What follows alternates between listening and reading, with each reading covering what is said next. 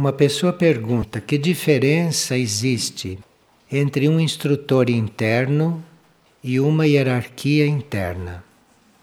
E se o instrutor interno é a alma, a mônada ou o regente, ou é uma pessoa.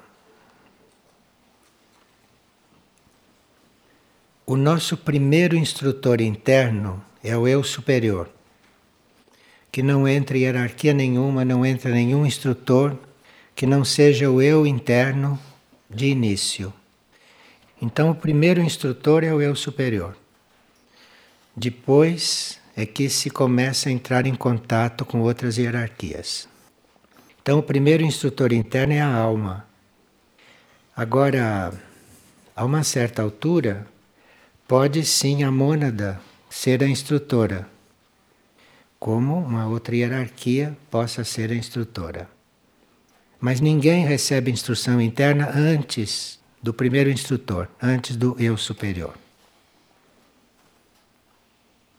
E uma pessoa pergunta o que significa as mãos espiritualmente. E o que significa o corpo etérico, se é possível cuidar dele. As nossas mãos são símbolo da doação. Nós doamos com as mãos, de forma que as mãos representam a doação. Ou, em outros estágios, as mãos podem simbolizar a bênção, porque se usa as mãos também para abençoar, mas num outro estágio. As mãos, em princípio, são símbolo da doação. E o corpo etérico é uma rede de energias que mantém o físico integrado. Então, como isto mantém o físico integrado, nós não temos isto como um corpo separado, nós chamamos de etérico físico, porque é ele que mantém o físico integrado, então, num certo sentido, é o mesmo corpo. O físico é o lado denso e o etérico é o lado sutil. O etérico é o lado energia. Na hora que o etérico saísse do físico, o físico se desintegraria. O físico não pode continuar integrado. De forma que o trabalho real, verdadeiro, nosso, é com o etérico. Não adianta você tratar do físico se o etérico não está bem, porque é o etérico que o mantém integrado. De forma que o trabalho primordial é com o etérico porque ele é que mantém o físico sadio e mantém o físico integrado. E o etérico é muito sensível. O nosso etérico muda de qualidade a cada pensamento nosso. Se vocês estão com pensamento negativo, o etérico enfraquece. Se vocês estão com pensamento positivo, o etérico reforça. Etérico muda a cada momento, dependendo do nosso trabalho mental e dependendo também do nosso sentimento. E tudo isso afeta o etérico, determina a qualidade do etérico. Então, se nós estamos, por exemplo, numa reunião como esta, e se todos estão muito alinhados com os planos mais altos da mente, os corpos etéricos estão também bem organizados. Agora, se cada um está com uma relação mental, os etéricos vão se confundindo e aqui forma uma desordem etérica. Então é muito importante que nós tenhamos a mente organizada, a mente bem localizada, a mente enfocada naquilo que estamos buscando, porque aí o etérico está organizado.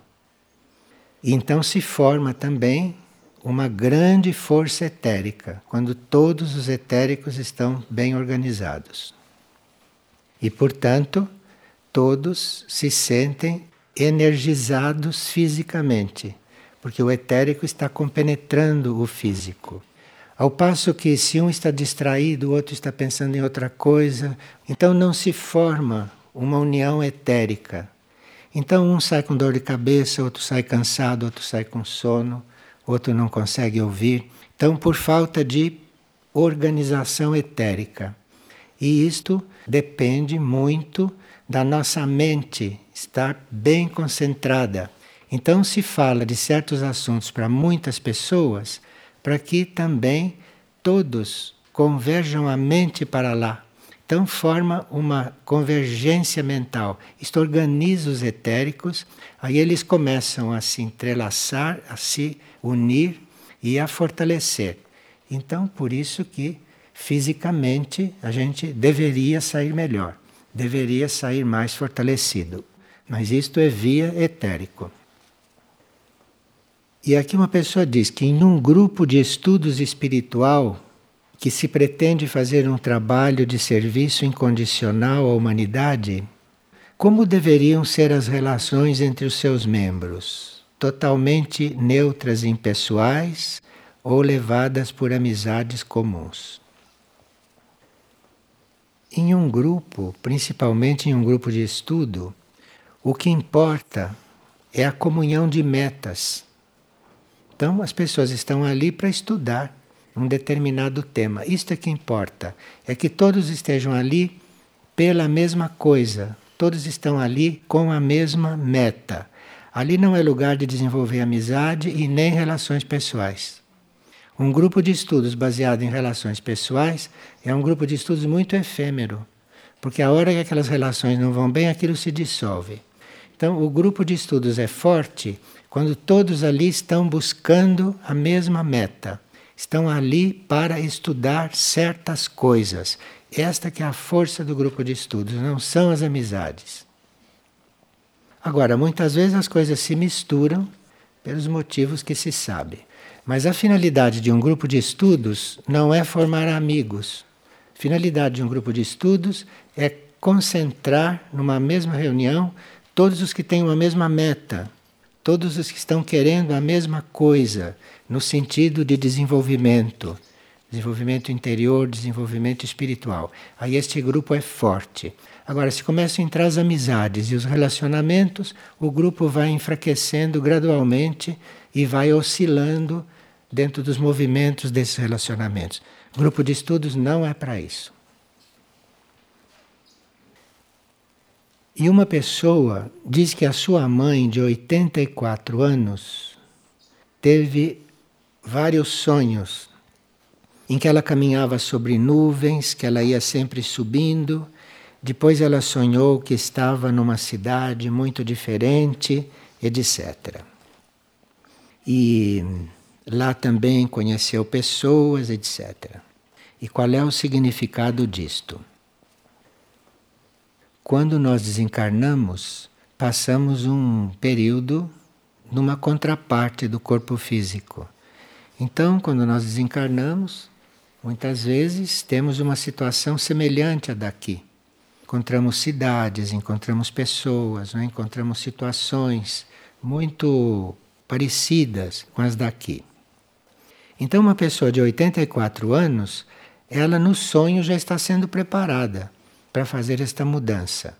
Então, ela sonha que está em outras cidades, que ela está em outra situação, que ela está encontrando outras pessoas, pessoas que as guiam por aquelas cidades. Enfim, ela já está semi-desencarnada enquanto está dormindo e está se preparando para ter uma passagem bastante tranquila. Isto é, as pessoas que são preparadas desta forma são pessoas que estão destinadas a ter uma passagem muito tranquila e às vezes nem percebem que desencarnaram. Porque, como nos sonhos, como quando dormem, elas apagam, acordam do outro lado e vão perceber muito depois que desencarnaram. Isto deve ser o que está acontecendo com esta senhora. De forma que se trata de tê-la numa relação muito normal, muito natural, não tratá-la como idosa, não tratá-la como pessoa de 84 anos, porque ela não precisa nada disso. Ela já está se habituando a estar do outro lado. Ela está passando por um processo todo especial. Ela nem vai perceber quando passar para o lado de lá. Quando acontece isso, da gente não perceber que passou o lado de lá, do lado de lá nós vamos encontrando instrutores que vão nos explicando que nós estamos já num outro lugar. Estamos nos explicam, explicam a nossa situação, nos ajudam a nós nos adaptarmos lá. Aí muitas mentes perguntam, mas se a gente sabe que desencarnou chegando lá, onde estão as coisas que as pessoas, as coisas? No plano astral do lado de lá, você vê e encontra quem você quer. Se você fica sabendo que desencarnou e você lá quer saber, por exemplo, da sua filha, o desejo de saber da sua filha cria a sua filha na sua frente, em corpo astral. E você tem a ilusão de que está com a sua filha. É um plano muito ilusório. Por isso é que a gente teria que passar rápido por esse plano, não é? Para ir desencarnando desse plano, depois ir desencarnando do mental, para a gente ir se aproximando da realidade. Senão a gente fica vivendo lá do outro lado, desencarnado, mas com muito pouca diferença do que se estivesse aqui.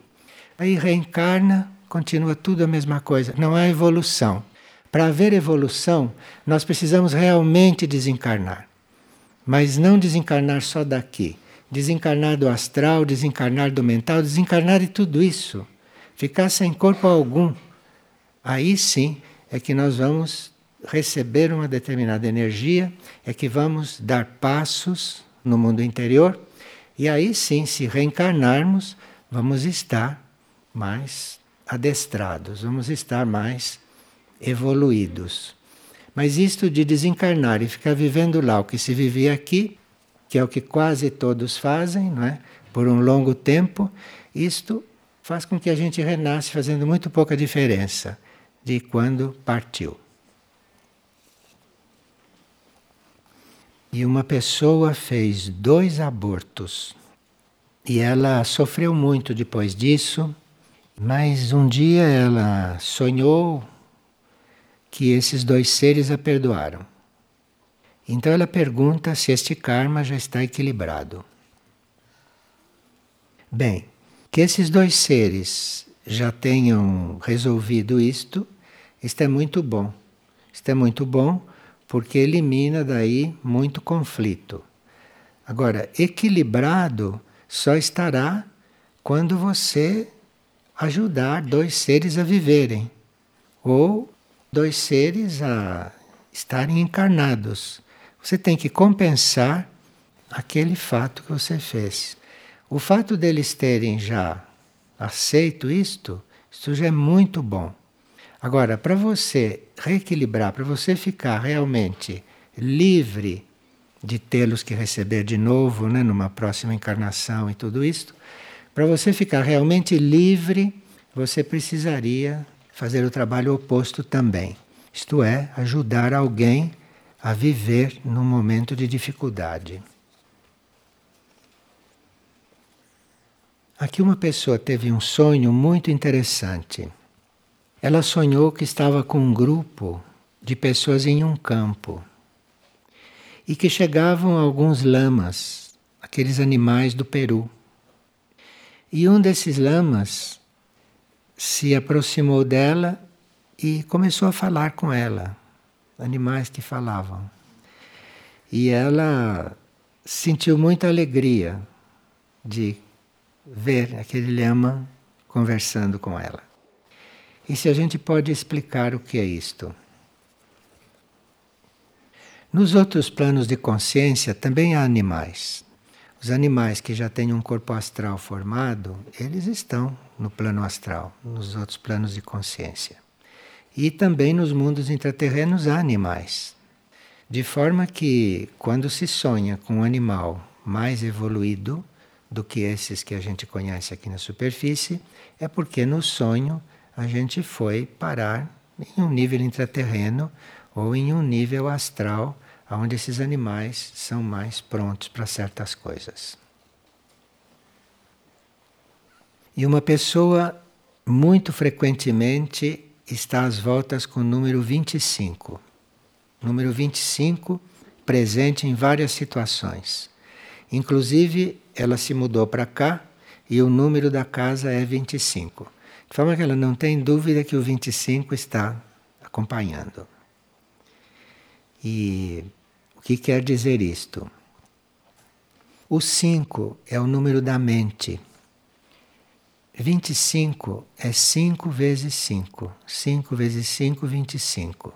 Então está havendo um trabalho intenso com a sua mente, um trabalho positivo. Você tendo se mudado para cá e tendo se disposto a trabalhar, você está fazendo um quíntuplo esforço mental.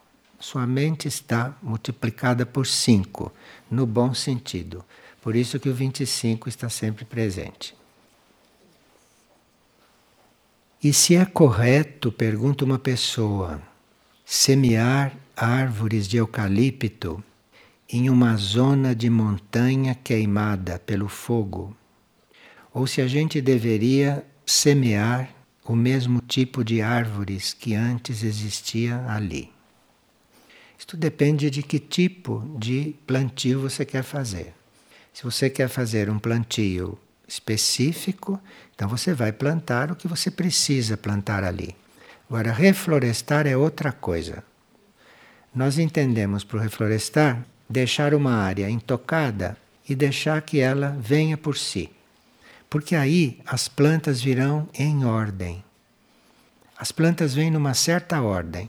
Cada planta vem e vai preparando a terra, o etérico do lugar, para uma outra planta que vem depois.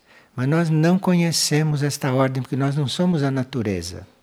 Nós sabemos plantar aquilo que precisamos, mas não somos a natureza. Então, se você quer realmente reflorestar, você deixa uma área em paz, não entre lá, deixa ela entregue a si mesma.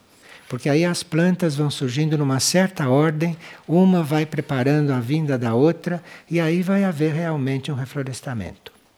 Mas isto é um conceito de reflorestamento que não é comum, não é normal. Então, um verdadeiro reflorestamento levará tanto tempo quanto aquilo tudo levará para surgir, crescer, desenvolver, vir.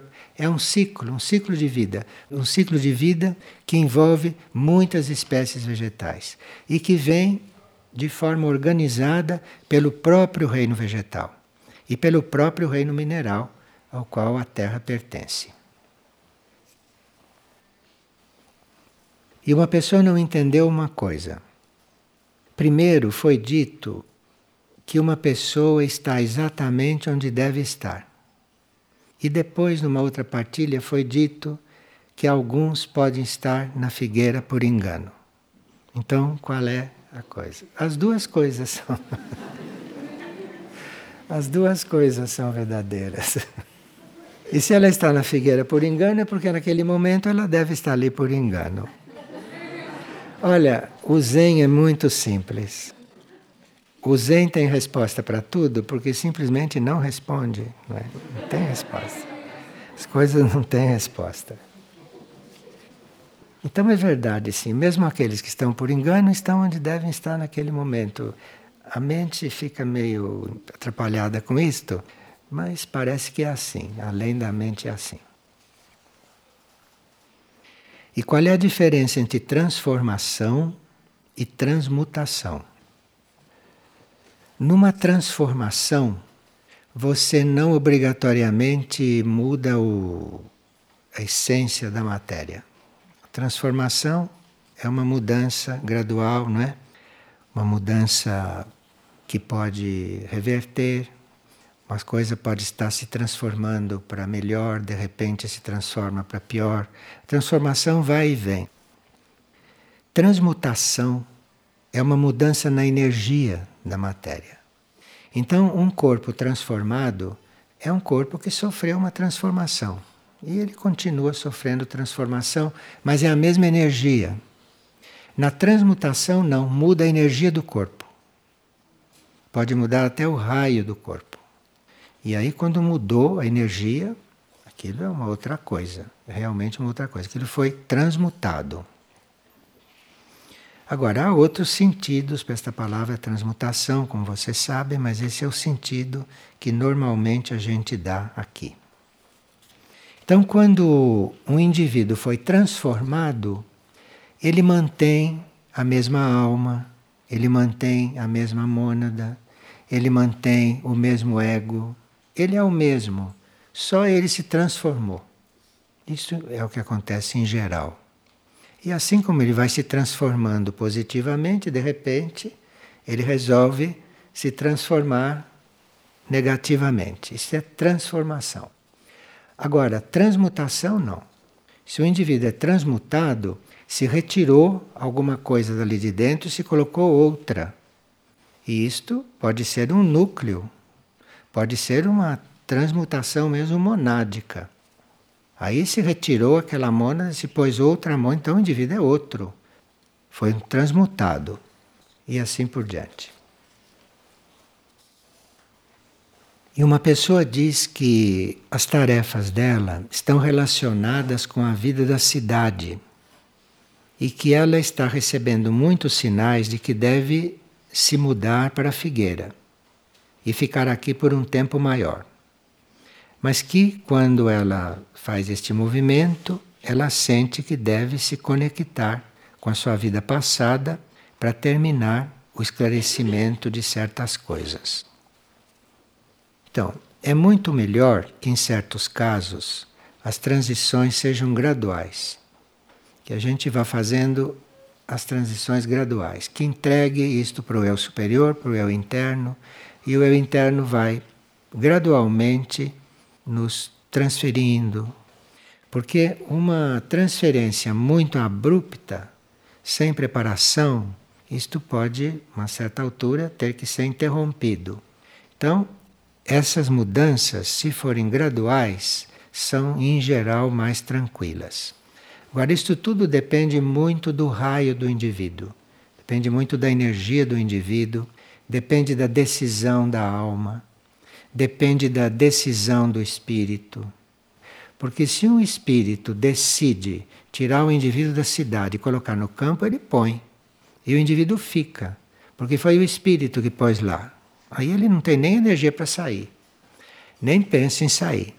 Agora, se essa mudança se deu não por força do espírito, se isto se deu por outros motivos, por motivo de transformações na vida dele e tudo isso, então é melhor que seja gradual. E que ele vá resolvendo as coisas dele da cidade, não é? E que isso seja muito gradual. E seja no ritmo interno dele.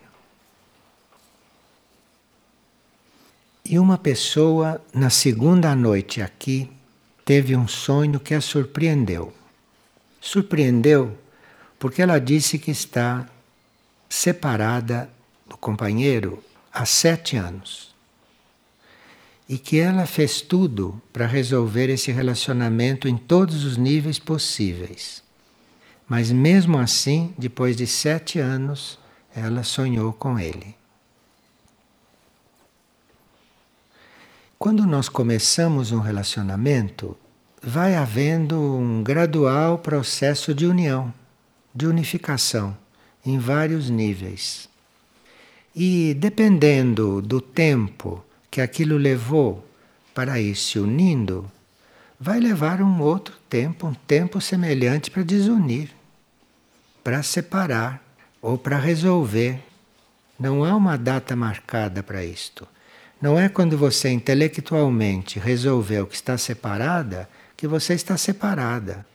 Porque o seu etérico pode não estar separado, o seu corpo astral pode não estar separado. O fato de você pensar numa pessoa com a qual você se separou, isso já quer dizer que você não está separada. Você no mental está ligada. Você está pensando nele. Nós chamaríamos de duas pessoas de separadas quando um nem se lembra do outro. Mas cada vez que você lembra, você está ligado. Cada vez que você diz eu estou separada, você está ligadíssima. Não está nada separado. Mesmo porque não existe isso, né, de separar as coisas. Essas coisas são muito ilusórias. Essas separações parece que são separações, mas não são. Essas coisas são oportunidades para a gente se relacionar de outra forma. São oportunidades para se restabelecer um novo relacionamento. É, se foi separado no plano físico, isso não quer dizer que seja separado, não. Internamente está como sempre foi. Então, está separado no plano físico. Agora precisa trabalhar as coisas. Aquela relação vai mudar vai mudar de aspecto, Aquilo vai mudar de ponto, mas não vai desaparecer. Nós não podemos nos separar de ninguém, não é só de marido. Nós não podemos separar de ninguém, não existe isto, porque todos são um. De forma que o que existe é uma mudança nas posições, é uma mudança na relação, é uma mudança no sistema de estar coligado. Mas todos são coligados. Nós somos coligados mesmo com aqueles que nós nunca vimos, que nós nem sabemos que existem, somos coligados, porque a humanidade é una. Então, nós estamos, é, em certos momentos, mudando a forma de estar coligado. Mas coligado se está sempre. De forma que essas palavras que existem nos idiomas, separação, corte, essas coisas todas são palavras de brinquedo, porque essas coisas realmente não existem. Então pode acontecer sim que você tenha uma necessidade de mudar a forma de estar relacionado. Então você muda a forma de estar relacionado. E sim, você pode até mudar tanto a forma que resta a ligação entre duas almas. De tanto que mudou a forma. No plano da forma pode não haver mais ligação. Mas isso não quer dizer que separou, não. Porque quando separou aqui, e o resto? E os outros planos? Onde nós somos cada vez mais amplos. De forma que é sempre bom nós resolvermos as coisas internamente. Porque aí não nos iludimos que resolvemos alguma coisa aqui fora. Porque aqui fora realmente não se resolve nada. Não ter essa ilusão. Então é dentro que se faz isso tudo. Isto é, é dentro que as coisas mudam de forma, mudam de relação. Mas relação tem sempre. E uma pessoa está perguntando por que, que as coisas invisíveis ou os seres invisíveis não aparecem para nós, se eles podem se materializar, se eles têm condições de se materializar. Não só eles podem se materializar se eles têm uma certa evolução, como eles podem, materializados, se fazerem invisíveis para nós. Olha, isso já é uma coisa que começa a mexer com a mente concreta. Se ele tem uma certa evolução e se ele precisa despender energia, porque é um dispêndio de energia que nós não podemos imaginar, uma materialização. Mas quando é necessário, se faz esse dispêndio de energia. Então ele pode se materializar quando for necessário. Mas mesmo materializado, pode a gente não vê-lo porque emana uma coisa neutra que não chama atenção, quando não tem que chamar atenção.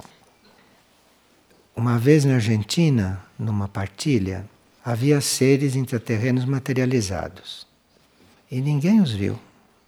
Estavam sentados na plateia mesmo, mas ninguém notou que eram seres materializados, de tão perfeitos que eram. E uma materialização um ser materializado num lugar, ele muda o teor energético e vibratório daquele lugar. Por isso é que se materializa. Não é para ficar visível, não. Na Argentina havia vários na plateia, mas eles estavam ali mudando a energia do ambiente. E isto pode trazer um estímulo, um estímulo correto. Então imagine que numa plateia vem pessoas de todos os lados, vem pessoas bastante misturadas com coisas da cidade e tudo. Então, para ajudar numa plateia as coisas estarem mais organizadas, alguns seres podem não ficar ajudando a gente só do outro plano, mas podem também se materializar e sentar ali no meio dos outros. Porque aí muda o teor energético da sala fisicamente também. Por isso é que se materializa. Agora, quando um ser se materializa, ele pode recolher os átomos que ele quiser e formar um, qualquer tipo de corpo. Agora, em geral, quando ele se materializa, ele usa certos átomos que têm a ver com o corpo anterior, o corpo que ele tinha na encarnação recém-terminada. Então, provavelmente, Se ele tem como tarefa se materializar e passar um tempo materializado, alguns minutos materializado, para fazer esse trabalho energético, ele provavelmente vai estar no corpo que ele teve. Mas nem sempre acontece isto. Quando o ser teve uma encarnação muito importante, quando um ser teve uma encarnação muito marcante, mesmo antiga, quando ele se materializa, ele forma o corpo daquela encarnação, porque foi muito marcante. Então, essas materializações tanto pode ser com o corpo que a gente conheceu, aí reconhece logo o indivíduo, como ele pode estar materializado com outro corpo. E aí você, de vê-lo, você não reconhece. Então, em geral, se materializa com o último corpo, mas não é sempre isto que acontece. Uma vez, um ser que era um instrutor desencarnou. E ele se materializou por algum motivo que ninguém sabe, ele se materializou em um corpo oriental. Então as pessoas viram materializado, mas nem todos sabiam que era ele, porque ele estava num outro corpo, inclusive de um, uma raça completamente diferente. Podem haver seres que frequentem, por exemplo, uma reunião de estudo, que eles sejam evoluídos, mas que eles também venham aprender? Assim, se você forma, por exemplo, um ambiente de estudo, você atrai estudantes não só desse plano, pode atrair estudantes do outro plano também. Mas para isso eles não precisam se materializar. Porque eles estão no astral, aquele grupo que está estudando também tem astral, não é? Existe o astral do grupo.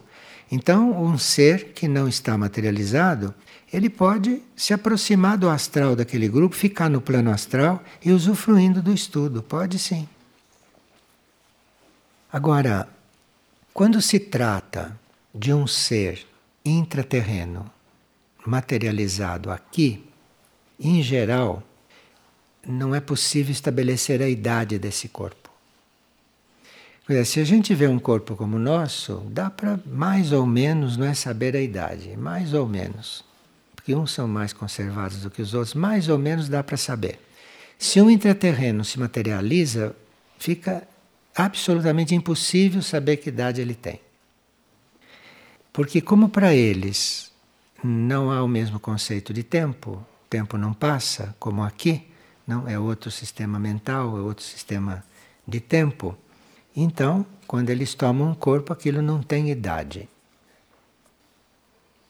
E esses corpos de intraterrenos materializados, assim como ficam com uma idade indefinida, são corpos andrógenos. Mesmo que tenha aspecto masculino ou que tenha aspecto feminino, o corpo materializado é andrógeno.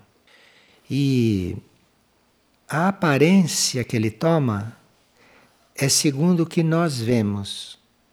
Então, se aparece um intraterreno materializado aqui, cada um de nós vai vê-lo de uma forma. Todos não vêm por igual, não. Porque Uns vão achar que ele é mais idoso, outros vão achar que é mais jovem. O corpo não dá esses dados. Somos nós que projetamos no corpo certos dados. Nós é que projetamos. De forma que materialização não é as coisas como estão aqui, não. É uma lei e mesmo quando as coisas estão materializadas, tem outras características. Como esses seres não avançados, eles já terminaram os seus ciclos no plano físico, eles já estão numa outra civilização, já estão numa outra linha evolutiva, eles não necessitam, ao se materializar, conviver com a lentidão da matéria física. Esses nossos corpos são muito lentos, material muito lento. E um corpo de um intraterreno materializado não é lento como o nosso. É um corpo mais ágil, é um material mais ágil. E por isso, só pelo fato de estar materializado, já está prestando um serviço, já está agilizando a matéria, já está colocando as coisas em movimento, num movimento positivo, num movimento evolutivo de estimulação. E o pensamento do dia tem algo a ver com tudo isto. Ele diz: A tua sincera doação permitirá que teus corpos se ajustem para receber voltagens de energia cada vez maiores. Porque se o corpo se ajusta, ele pode receber mais energia. Mas isto depende da doação que a gente está fazendo, não só do corpo. Se um corpo está em serviço, ele já está mais ajustado com certas energias. Agora, se a sua vida está em serviço, se você se doou em serviço, isto tudo reflete no seu corpo. E o corpo físico, que está hospedando um ser doado, este corpo físico pode receber energia numa voltagem maior. Esta é a diferença do ponto de vista físico. Né? Vocês têm alguma pergunta sobre tudo isto?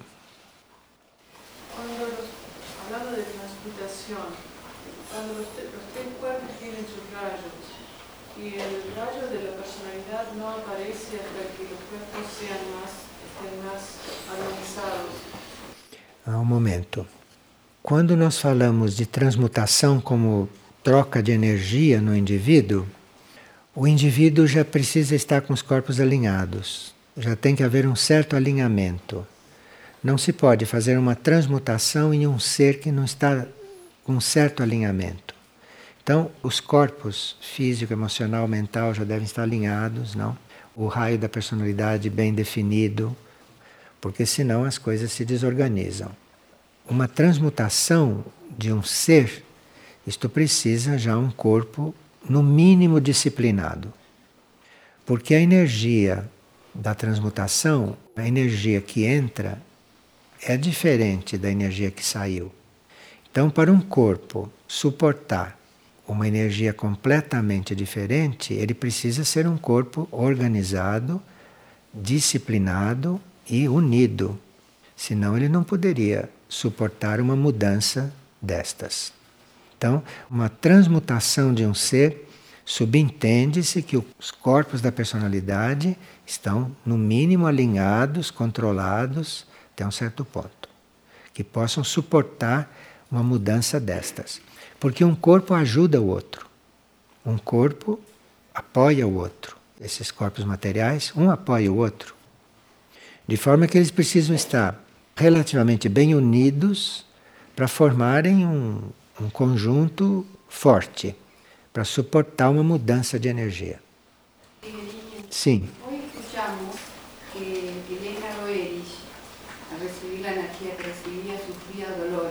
muchos dolores.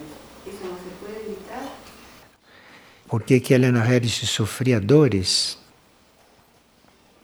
Quando um ser está trabalhando pelo mundo, ele está transmutando as dores do mundo, ele está transmutando as energias do mundo. Ele não está só trabalhando teoricamente, ele está influindo na constituição do mundo. E dependendo do tipo de serviço, dependendo do grau de serviço, do volume do serviço, pode sim ser um corpo muito dolorido. Depende do tipo de serviço. Como Padre Pio. Como Padre Pio. Padre Pio sangrava Depende do tipo de serviço que se está prestando.